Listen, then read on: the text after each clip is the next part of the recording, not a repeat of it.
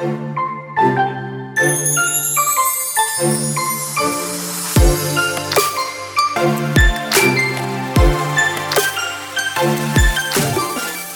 hola, bienvenida a The Wedding Chat. Happy Friday. Mi nombre es Sofía Cristina y estaré compartiendo contigo todos los viernes durante la planificación de tu boda. Te daré tips, tricks y pasos sencillos para que este proceso sea uno fácil y divertido. Sí, coordinar tu boda no tiene que ser tan difícil y stressful. The Wedding Chat se convertirá en tu guía para que junto con tu coordinadora de bodas tomen las mejores decisiones sobre tu gran día. La meta de The Wedding Chat es crear un lugar seguro y divertido donde puedas escuchar toda la información que necesitas para tu gran día mientras vas de camino al trabajo, te bañas, cocinas, haces ejercicios o en cualquier tiempito que tengas para ti.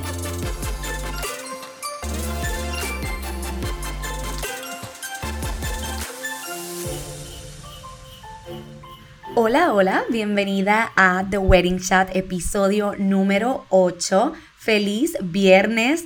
Gracias por acompañarme y escucharme desde donde sea que estés. Hoy estoy bien emocionada porque tengo conmigo aquí a nuestro segundo invitado especial en The Wedding Shot. Ella es una compañera y colega de la industria de bodas que admiro mucho. Ella le encanta colaborar y apoyar, eso es algo que tenemos en común. Su nombre es Neisa Santiago y ella es abogada, coordinadora, oficiante de bodas, esposa, madre y empresaria. Queremos aprovechar para excusarnos desde ahora por si escuchan alguno de nuestros perros, niños, eh, puertas, esposos, eh, haciendo ruido, pues cada una está en su casa haciendo esta entrevista, así que un pequeño disclaimer por los ruidos que puedan escuchar eh, durante esta entrevista. Bienvenida, Neisa. Gracias por acompañarnos en The Wedding Chat.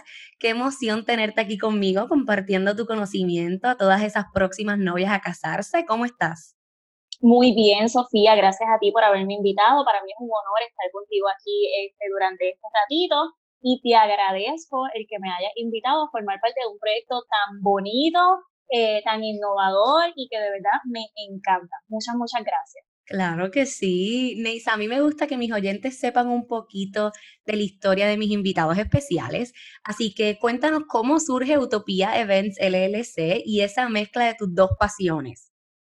Utopía Events LLC es literalmente lo que tú acabas de decir, una fusión de pasiones. Nace de esa necesidad y de ese sueño de, mezclar estas dos profesiones que, que forman parte de mí, que son la abogacía y el coordinar eventos.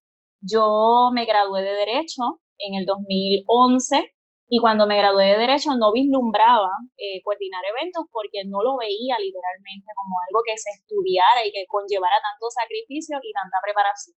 Yo me voy full time como abogada a tribunales y todo lo demás y aunque no lo crean, prácticamente lo que hacía era divorciar personas, llevar casos de pensiones alimentarias, todo lo opuesto a lo que hago ahora, con compromiso, con pasión eh, pero pues era un, proceso que emocionalmente drenaba. Entonces, cuando está el proceso del huracán María, yo me encontraba embarazada de mi nena menor, tengo dos bebés, me encontraba embarazada y yo decía, ¿qué puedo hacer diferente donde yo pueda tener más tiempo con mis niños? ¿Cómo lo fusiono? ¿Cómo lo hago? El huracán María me dio este empujón, yo digo que de lo negativo siempre algo sale positivo, como ahora en la pandemia, me dio ese empujón de ver cómo yo lo hacía diferente comencé a educarme con mi nena eh, recién nacida, me certifiqué y dije, bueno, ahora es que ya yo había solicitado la, la posibilidad de celebrar matrimonios como notario. Y en aquel momento, cuando ¿verdad? uno iba a casar a una pareja, yo decía, Dios mío, pero es que yo le quiero traer un cupcake, un bizcocho, unas flores. Y mi papá, eh, quien también es abogado, me decía, pero Neisa, pero es que tú lo quieres convertir en un evento. Y yo le decía, papá, es es que realmente yo lo convertiría en un evento. Me encanta. Pues uno se va dando cuenta de, que va más allá de lo que uno pensaba, uno comienza a indagar y a verificar que en efecto esto requiere una preparación, eh, si lo queremos hacer de la forma correcta, que esto conlleva una inversión de tiempo, de dinero y una educación constante. Así que me certifiqué y uní literalmente mi parte notarial como oficiante y mi parte de, de, coordinación. Y lo otro es que yo siempre digo que, que no, el planificar o diseñar un evento no está muy lejos de, la profesión del derecho, porque en ambas bregamos con, con tener pues, ciertamente un libreto, una estructura, una investigación. Allá pues investigo leyes, pues acá investigo suplidores, lugares, alternativas, eh, tener plan A, plan B, plan C, eh, tener esta cuestión de mediar con los clientes, de, de llegar a punto medio. Yo creo que, que Dios me fue trayendo de la mano para llegar a donde estoy y no es que he salido 100% de los tribunales, pero estoy en una etapa maravillosa en la que no estoy físicamente en ello, no dejo de ser abogada, Sofía sabe que no, eh, pero lo estoy practicando desde, una, desde un punto de vista en el que antes yo veía personas llorar porque culminaban una etapa muy, muy fuerte en su vida y Dios me ha dado la bendición de ver personas llorar de felicidad. De felicidad. Así que ¿verdad? Yo le doy gracias al Señor por eso y Utopía nace literalmente, literal, de mi necesidad de fusionar lo que yo amo. Yo amo ver personas felices, yo amo ayudar a las personas, yo amo resolver problemas. Eh, y pues, Utopía me, ha permitido, ¿verdad? Como que llegar a ese punto de, de, unir. Exactamente. worlds. Me encanta. De ahí viene, de ahí viene. I love it, esa historia me encanta. Además de que obviamente uno como empresario ve toda esta eh, otra parte de la historia de, nuestros colegas y nuestros compañeros y siempre es bien bonito aprender de dónde salieron. Neisa, tú saliste como yo de, del huracán María, básicamente, así que venimos ahí de la mano. Eh, así que qué bueno, me encanta, me encanta. Bueno, Neisa, vamos a hablar entonces ahora de tu rol como oficiante de bodas. Eh, primero que nada, cuéntanos para, para aquellos, ¿verdad? Aquella novia que no sepa todavía bien que es un oficiante de boda, qué es un oficiante de boda y cuál es su rol en ese día tan especial.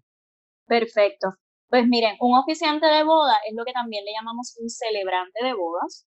Son personas que en ocasiones son sacerdotes, ministros, pueden ser pastores, pueden ser eh, personas civiles, como en, el caso de, cuando se certifican como, como celebrantes, pero no tienen ninguna connotación religiosa. Desde el año 2016 en adelante, desde el 2017 entró una ley que nos permitió a los abogados notarios casar como si fuéramos jueces. Así que un oficiante es una persona que no importa si es pastor, ministro, sacerdote o cualquier otra posición, puede realizar ceremonias, puede realizar el proceso de una boda. Lo que pasa es que al oficiante se le conoce más o se le llama más cuando estamos hablando del proceso civil, pero realmente eh, envuelve cualquier persona que pueda unir una pareja en matrimonio. Y entonces, ¿cuáles son los tipos de oficiantes que existen? Pues ahí prácticamente volvemos en el sentido de que existen los pastores, existen sacerdotes, existen rabinos, existen jueces, existen eh, celebrantes civiles, que son las personas que, como les digo, esto ocurre mucho más en Estados Unidos, las personas simplemente cumplen con unos requisitos, eh, sacan una licencia y casan sus familiares. Esto sucede mucho, mucho en la cultura estadounidense. Si yo quiero casar a mi primo, yo cumplo con unos requisitos mínimos que establece la ley de ese estado y voy y solicito una licencia y los caso. Y estamos los abogados que a la vez somos notarios, somos abogados que tenemos que tener la licencia de abogado general, y tenemos que tener también la licencia de notaría.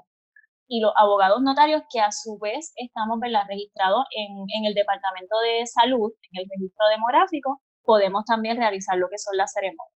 Entonces, ah, esta me gusta, esta, esta te la hice porque me imagino que, que, te surgen un montón y te la hacen todo el tiempo. ¿Cuáles son esas preguntas bien frecuentes que te hacen las novias de, verdad, qué hacer antes de contratar un oficiante o tú que eres coordinadora como yo también?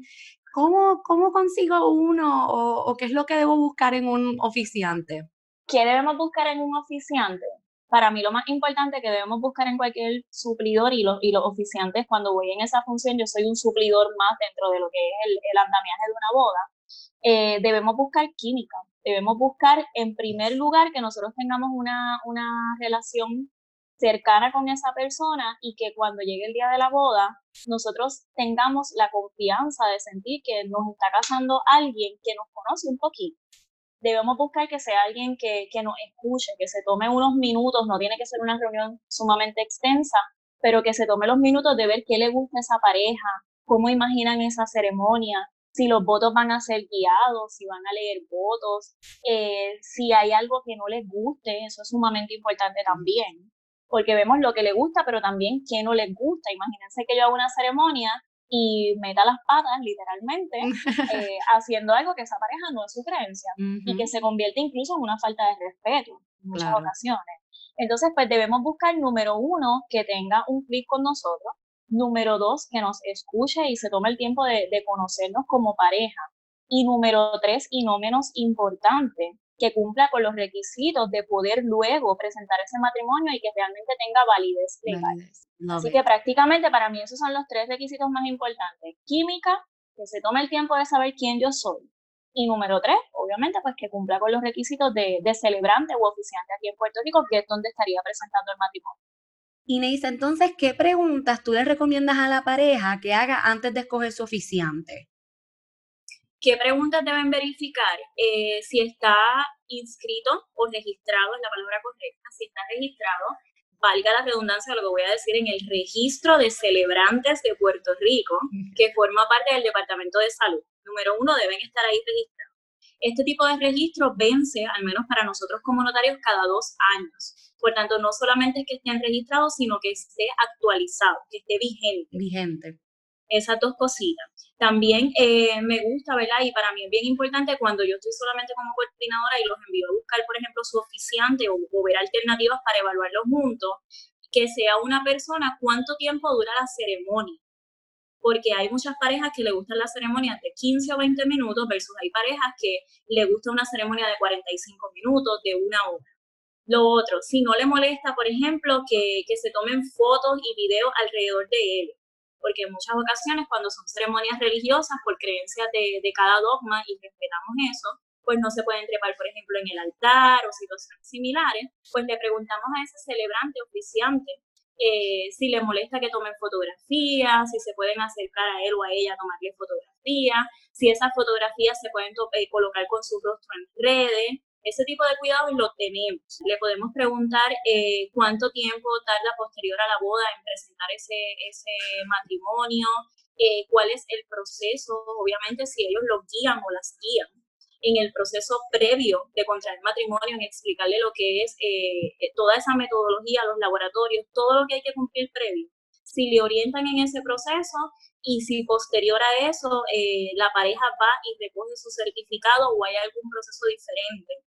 Porque hay oficiantes que tienen unas páginas web y eso donde ellos envían y solicitan y le envían a sus parejas sobre todo de destino. Esas son unas preguntitas que son bien básicas no son muchas, pero se deben tomar en consideración al momento de contratar su oficiante. Y eso, ¿verdad? Me incluye a mí, yo las tengo que responder todas. Exacto. Sí, por eso te las hago, porque yo sé que usualmente las preguntan y, ¿verdad? Yo también eh, cuando los, dirijo hacia un oficiante o, a, buscar, a, esa, hacer esa búsqueda, eh, pues para mí también es importante decirle esas preguntas, tú sabes, mira, vamos a asegurarnos de que tengan, ¿verdad? Que estén registrados, que esté vigente, eh, que ellos te van a ayudar o no a hacer todo el proceso antes de, de qué laboratorio te tienes que hacer o cuáles son los pasos a seguir, dónde vas a buscar la licencia. Pero si nosotros, pues entonces es nuestro deber decirles, mira, este es el proceso por el cual vas a pasar, eh, si son bodas de destino y como quiera, si quieren casar legalmente aquí, es otro, ¿verdad? Es otro... Eh, sí, es un protocolo completamente diferente. Eh, incluso la cuantía del sello que se coloca en la licencia es mucho mayor. Eh, y todo eso hay que tomarlo en consideración al momento de, elegir. Exacto. Y entonces, Neisa, hablando ahora sí un poco de protocolos, ¿tú nos puedes decir un resumen eh, para que entonces ellos les quede claro y sepan de cuál es el proceso o el protocolo que tienen que hacer para sacar esa licencia de matrimonio a los locales y entonces cuál sería la de las bodas de destino? Sí, claro que sí. En las locales le voy a hablar de antes de la situación de la pandemia, ¿verdad? Porque esto en el nombre de Dios no es para siempre. Antes de la situación de la pandemia, la pareja va al registro demográfico. El registro demográfico le entrega unos documentos, unos formularios. Le entregan tres formularios. Este de 10, este de 10, este de 12 y este de 14. Estos tres formularios, la pareja va a un laboratorio, se realizan una cantidad de pruebas que están desglosadas en esos documentos estos laboratorios tienden a tardar los resultados unos dos, tres días aproximadamente. Yo siempre les recomiendo que cuando vayan al laboratorio ya vayan buscando el médico que le va a llenar el documento, porque todo esto se hace como que dentro de los 10 a 14 días antes de la ceremonia. Entonces el tiempo está un poquito atado. Ya tienen el médico. Una vez tienen los resultados del laboratorio, van al médico y el médico le da un permiso médico. Ellos consiguen a su vez eh, un sello de rentas internas que en Puerto Rico es de 30 dólares, cuando son bodas de destino son 150 dólares. También deben conseguir eh, certificados de nacimiento de ambos contrayentes o ambas contrayentes originales del 2012 en adelante. Deben conseguir, si tienen niños o hijos, no importa que sean mayores de edad, certificados de nacimiento de esos hijos o hijas. No importa tampoco que sean de su relación o de relaciones previas. Si hay divorcio, sentencias de los divorcios, si son viudos o viudas, un certificado de defunción. Y todos esos documentos eh, añadidos a una identificación con foto vigente de los o las contrayentes van al registro demográfico y el registro le expide la licencia de matrimonio. Ese documento es el que se firma el día de la boda y ese documento, junto con la copia de todo lo que acabamos de mencionar, el celebrante o oficiante posteriormente va y lo lleva al, registro demográfico en 10 días posteriores y lo presenta para que entonces queden legalmente casados o casadas. Eso es, ¿verdad? De manera general, yo siempre digo que, que uno debe, la importancia de escuchar, reunirse unos 10 minutitos porque a lo mejor hay una situación particular que resolver y el proceso pues puede conllevar algo diferente. Pero regla general, esos son los requisitos. También necesitan tener más de 21 años o el proceso es diferente. No es que no se puedan casar, pero eh, conlleva otro proceso. Mayor de 21 años y necesitan dos testigos, que en la mayoría de las situaciones son los padrinos, que a su vez tengan 21 años o más e identificación con foto eh, vigente. Perfecto. Y entonces la, el cambio más grande en cuestión de si es local o es de destino es que el sello, eh, si es de destino, es de 150 dólares. Cuando son parejas de destino, aparte del sellito de 150 dólares, deben traer una declaración jurada donde indiquen que vienen unos días a la isla, que el propósito es contraer matrimonio y cuándo se estarían aproximadamente retirando. También ellos en muchas ocasiones, en lugar de hacerse los laboratorios, si ellos traen una certificación médica de su doctor de cabecera en Estados Unidos, pueden obviar el proceso de los laboratorios acá pero esa, esa certificación médica no puede tener más de 10 días cuando lleguen al registro demográfico o tienen que cumplir entonces con los laboratorios nuevamente. Neisa, pues qué bueno que aclara eso, porque creo que eso es una de las confusiones más grandes que tienen entre las bodas de destino y las locales en si se tienen o no se tienen que hacer los estudios de sangre, eh, cuántos días tiene que haber en, entre ¿verdad? El, proceso que estén vigentes. Eh, así que gracias por aclararlo creo que eso va a ayudar mucho, ¿verdad? Yo tengo muchas bodas de destino, así que estamos acostumbrados a contestarlas. Eh, pero usualmente eso es una de las preguntas que más surge, ¿verdad? La más grande. Eh, Exactamente. Entonces, Neisa, para finalizar, ¿cuáles son tus tradiciones culturales como que la favorita que tengas cuando estás oficiando una boda? Mira, nosotros le llamamos ceremonias de unidad estas son ceremonias normalmente que las utilizamos después de lo que es el intercambio de anillos y la aceptación de ellos como esposos. Y el propósito de ella es precisamente como una transición de ellos como pareja a esta nueva etapa.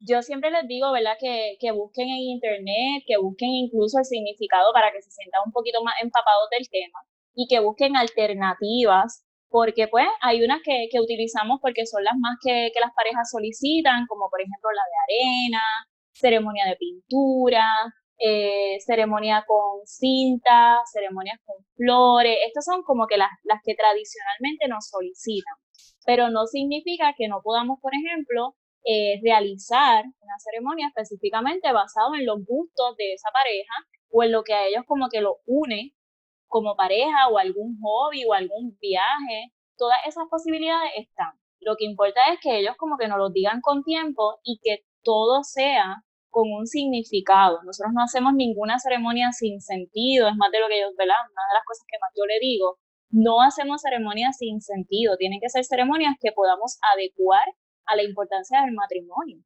Claro. De las más que me gustan, te diría que normalmente me gustan mucho las que me sorprenden. las que tengo que, que, como que hacer literalmente, todas son personalizadas, yo no, es bien raro que una ceremonia sea igual a la otra porque ninguna pareja es igual a la otra. Claro, exacto. Pero las más que me gustan, las que surgen de, de una conversación y me dicen, pues nos gustan eh, los perritos y los peces. Y yo digo, a rayos, y ahora cómo, yo voy a mezclar, exactamente, como yo voy a mezclar perros con peces, y eso es lo que a ellos les gusta, pues me gusta ese tipo de ceremonia en el que me retan a buscarle un significado y a aplicarlo a lo que va a ser su relación matrimonial. Y de las que normalmente me utilizan, me gusta mucho la de sembrar una planta. Hay una que es de sembrar una planta que tiene un significado hermoso. Y me gustan mucho las que están relacionadas con, con traer miembros de la familia. Mm. que vienen, ¿verdad? Tienen hijos de relaciones previas y, y traen los hijos a, la ceremonia. Ese tipo de, de, ceremonia donde traen los hijos de relaciones previas como significando que comienzan una nueva etapa, de verdad que me gustan mucho, me gustan mucho. si, te, si te tuviera que decir, serían esos dos tipos de ceremonias sin preferencia, pero esos dos tipos de ceremonias me encantan. Exacto. Ay, no, sí, yo también lo encuentro un poco especial, ¿verdad? Porque obviamente cuando tú tienes otros eh, cuando tú tienes hijos de otros matrimonios, hacerlo, ¿verdad? Que se sientan incluidos, que se sientan parte del evento, eh, de, esta nueva etapa, ¿verdad? Para su familia, creo que también es bien bonito. Así que creo que estoy de acuerdo contigo, esa es una de mis favoritas también. Eh, creo que la de arena, yo no sé por qué a mí me gusta mucho la de arena también. La de arena queda muy linda. Es que queda bien bonita. Lo que es la de la arena y la de la vela, que el significado es bien similar. Exacto. son de las más que me gustan. Arena, vela y le sigue la de la cinta. Ah, exacto. La de la cinta de unidad la piden mucho porque la utilizan precisamente o porque tienen niños de relaciones anteriores o porque la utilizan eh, trayendo familiares, por ejemplo, los padres o, personas más cercanas a ellos. Cada quien coloca una cinta, cada cinta tiene un significado y es como una forma de ellos darle, si tienen una creencia religiosa, como su bendición familiar. Exacto. Y si no la tienen como, como de unidad y de aceptación de esa nueva etapa que ellos comienzan como pareja. Esa ceremonia que de verdad que queda muy linda. Digo, quedan todas bonitas, pero me sí, exacto. también. Sí, a mí también. Qué lindo, me gusta, me gusta. Eh, bueno, Neisa, gracias nuevamente por acompañarme hoy en The Wedding Chat. Neisa, ¿dónde te pueden contactar si así desean? ¿Cuáles son tus redes sociales? Pues mira, en cuanto a redes sociales, te lo agradezco, Sofía. Me pueden encontrar en Facebook como Utopía Events LLC, en Instagram como Utopía Events PR. Me pueden contactar también a través de la página web www.utopiaeventspr.com o al correo electrónico utopiaeventspr.gmail.com. Ahí yo canalizo esa primera comunicación y colocamos entonces de la pareja a desearlo una llamada agendada y así, ¿verdad? Pues todos manejamos el tiempo de una manera más, más costo eficiente y, y los puedo recibir como merece. Bueno, Neisa, gracias nuevamente por estar con nosotros hoy. De verdad te doy las súper gracias porque todos mis oyentes les va a encantar, van a estar locos escuchándote. Eh, así que nuevamente, gracias, mucho éxito en todo. Y sabes que cualquier cosita, The Wedding Chat es tu otra familia. Muchas gracias, Sofía. Gracias a ti, como te dije en un inicio, por la invitación, por la oportunidad de compartir este ratito y de verdad que la pasamos súper. De verdad que muchas, muchas, muchas gracias. Y la colaboración y la disposición es mutua y el cariño, tú sabes que también. Con esto finalizamos el episodio número 8.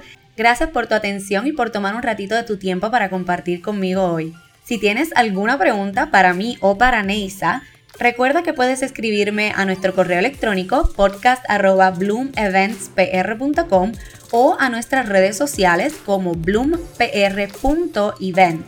Recuerda suscribirte a nuestro mailing list para que puedas recibir todas nuestras sorpresas y seas la primera en enterarte cuando sale un episodio nuevo. En las notas del episodio te dejo los enlaces de contacto, tanto de Neisa como los míos. Recuerda darle follow y descargar tus episodios para que no te pierdas ninguno. Ya sabes que estaré aquí todos los viernes ayudándote a que te sientas más confiada a la hora de tomar las decisiones para tu boda. Si te gustan nuestros episodios, ayúdanos a alcanzar más novias como tú escribiéndonos una reseña en iTunes, compartiéndola en tus redes sociales y dándonos tag. Y en el próximo episodio estaremos hablando de cuándo, cómo y por qué debes enviar Save the Dates. Te lo vamos a explicar todo. Nos vemos el próximo viernes. Hasta la próxima. Un beso y un abrazo. Sophie.